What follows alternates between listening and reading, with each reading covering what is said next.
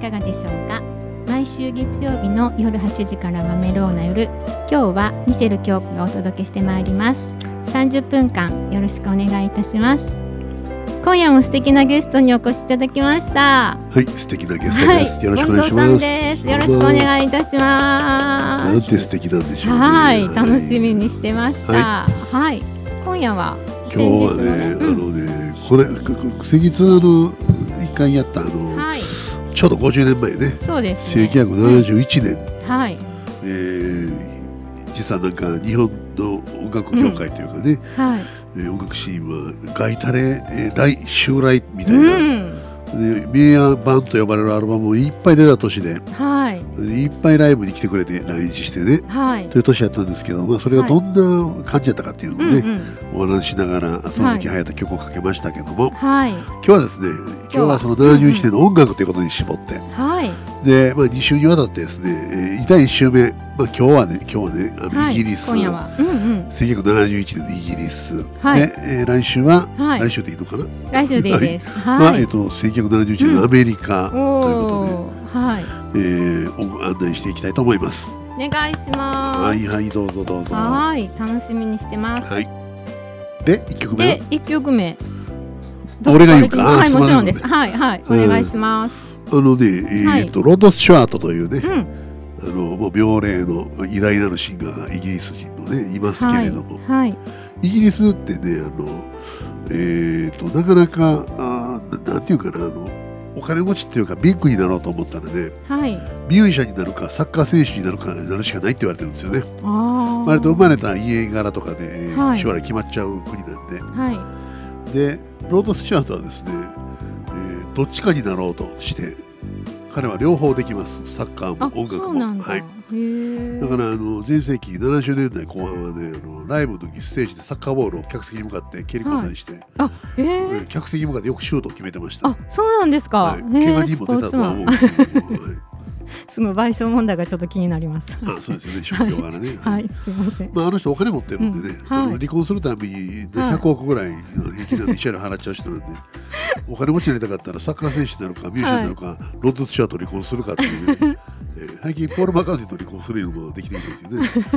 あのまあ、そのはいロッド・スチュアートがですね、はいあのソロデビューするうえー前に、いーまあ、デビューする前というか同時並行でやったんだけどもはい、バンドにも所属しててですねはい、フェイセスというバンドにいました。はい、でフェイセスのですねあの、まあ、メンバーにはあの今ローリング・ストーンズにいる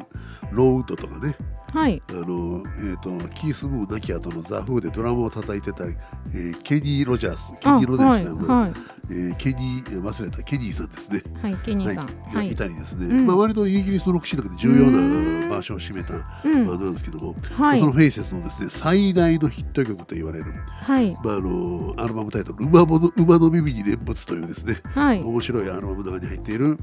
えーシングルです、えー、行きましょうか行行きましょうフェイセスで Stay with me ですというわけでですね、はい、フェイセスで Stay with me でしたなかなかご機嫌なロックンロそーうルですね、50年前の曲なんですね。 50年、へうえんまあでもここの曲は結構50年前って感じするよねなんかあー 普通のバンド編成でギター、ベースドラムピアノで、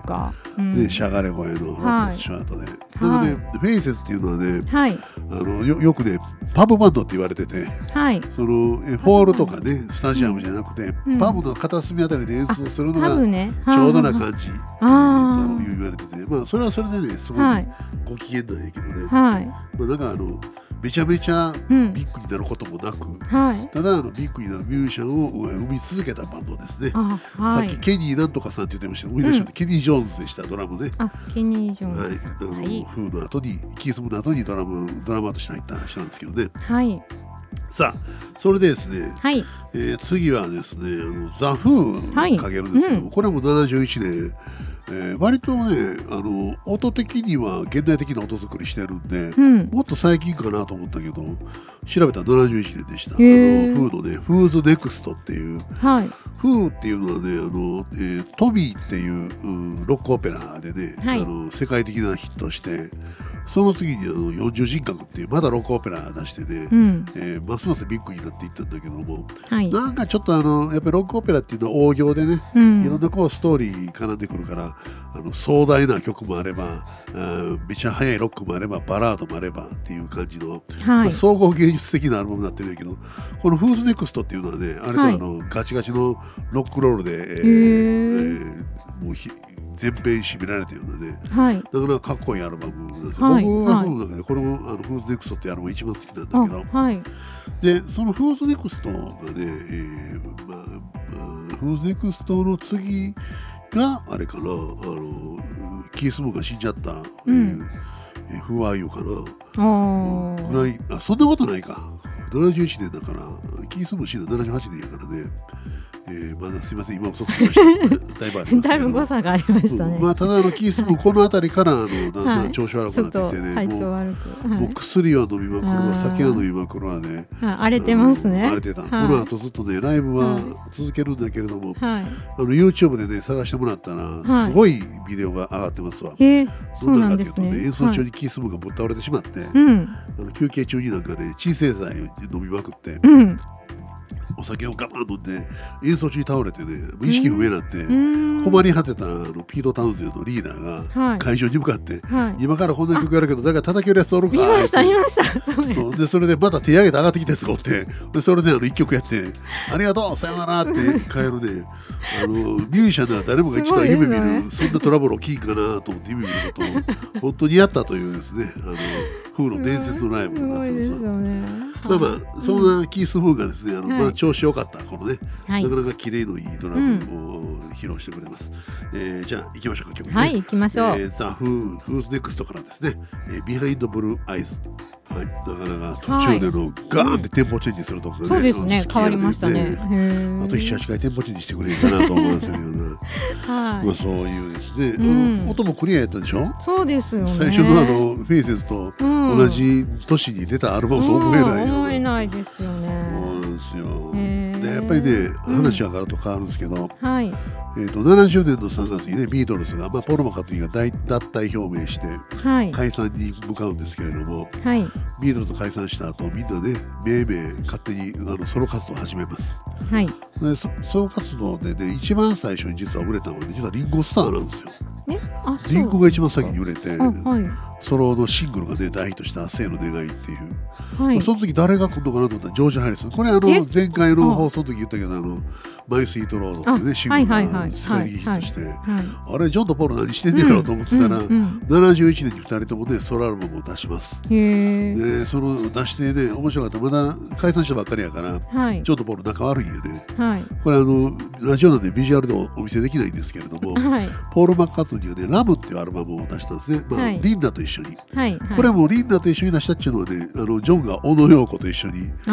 ン・アンド・陽子で名義でやってたんで当時コンボ活動もうは完全に張り合った感じでね、い。はあのリンダの決してうまいとは言えないボーカはいルコーラスをねこうフはいィーチャーしてい。はい。やってたんだけど、うん。あのーファーストトラブルで70円に出したほぼ解散と同時に出したやつは大失敗したんだけどうん。こっちのラムっていうのはね割と、まあ、酷評は受けたんだけども売れは売れたんですよ、シングルもヒットして全はい面ナンバーになってうね、ん。うん。でこれがねあのこのもうポール・マッカートニーねもう才能というかやっぱりクリエイターとしての魅力あふれるもはい。う爆裂してたんやなこの頃はと思わせるようなねうんも。う何曲も組み合わせたような途中でコロッと雰囲気があるメドレーみたいな感じでね、はい。えーめっちゃ売れましたアメリカでも売れたんですねこれ。おーえーはい聞いてみましょう、えーポールリンダーあポールリンダー・マッカートニーのラムで、えーアンクル・アルバートアドミラル・ハルセイどうですか、はい明るいでしょ、いいですねあ。のうん。このこのアルバムがね最高傑作やっていう人もすごく多くて、へ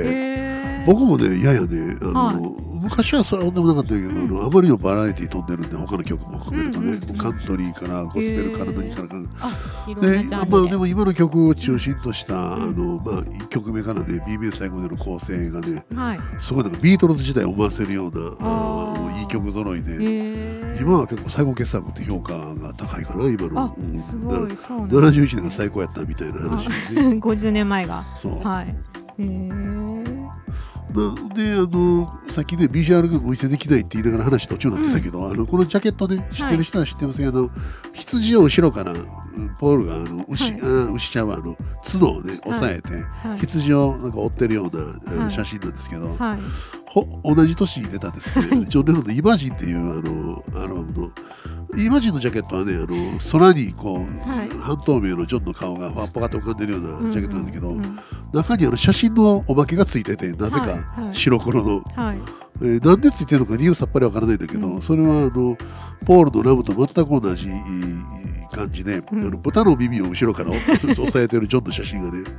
何らアルバムの内容と関係ない写真がついててこれはもう完全にポールへの嫌味やなという当 時ちょっと騒ぎになってでも「イマジン」っていうアルバムはね「イマジン」っていう曲はもう世界中の人が知ってる曲そなうんだでけすど、ね。あんなうん叙情性に富んだね、はい曲アルバム全体通したねトーンがね、はあのにもかかわらずなんでボタンの写真を ジョーがつけたのかってこれあのえっと LP 時代は初回版だけじゃなくてずーっと永遠ついてたからこの写真へえ。でそう CD になってなくなったなと思ったらあの中のライナーノーツの中にねその写真まだ載ってるいまだに。いやーよっぽどなんか仲悪いんかお前らみたいな感じでね まあポールはねお前先出したのはお前やみたいなことを結構当時怒ってたらしいですよへえ、そうなんですね。はうん。まあ、そんなジョンも今はいなくて、そう小野陽子だけになっちゃいましそたねうですね。はういんで、うんその、えー問題のですね問題というか、あのイマジンなんですけどねうん。これもあのどの曲かけたらいいか迷うなかなか名盤なんですけど、はいあ。のやっぱりもうこれ今の時代とかね考はいえると、あの今のこう世界情勢とかね、うん常にやっぱり混乱とかあのはい人種とか宗教とかね、はい。人っていさかいがもうやっぱり絶えない世紀規模なんですけども、うんまあ、それをですねこうぶっ飛んでもうあの、えーそんなことやってる場合じゃないでしょうと、うんえーあのもうまあ妄想家と妄想家と言われてもいいけどちょっと、えー想像してみっていうようなですねうあん。の戦のないえ戦争のない戦争のない世界とかね、うん人種がない、えー肌の色も関係ない世界を想像してごらんというですね、はい。もう永遠その人にそういう優しく訴えかける歌ですね,、そうですはい、ね皆。さんも耳にタコできるぐらい聞いたことあると思いますけども、はいはいえー改めて聞いてみましょう。はい。ジョン・レノンで「イマジン」です。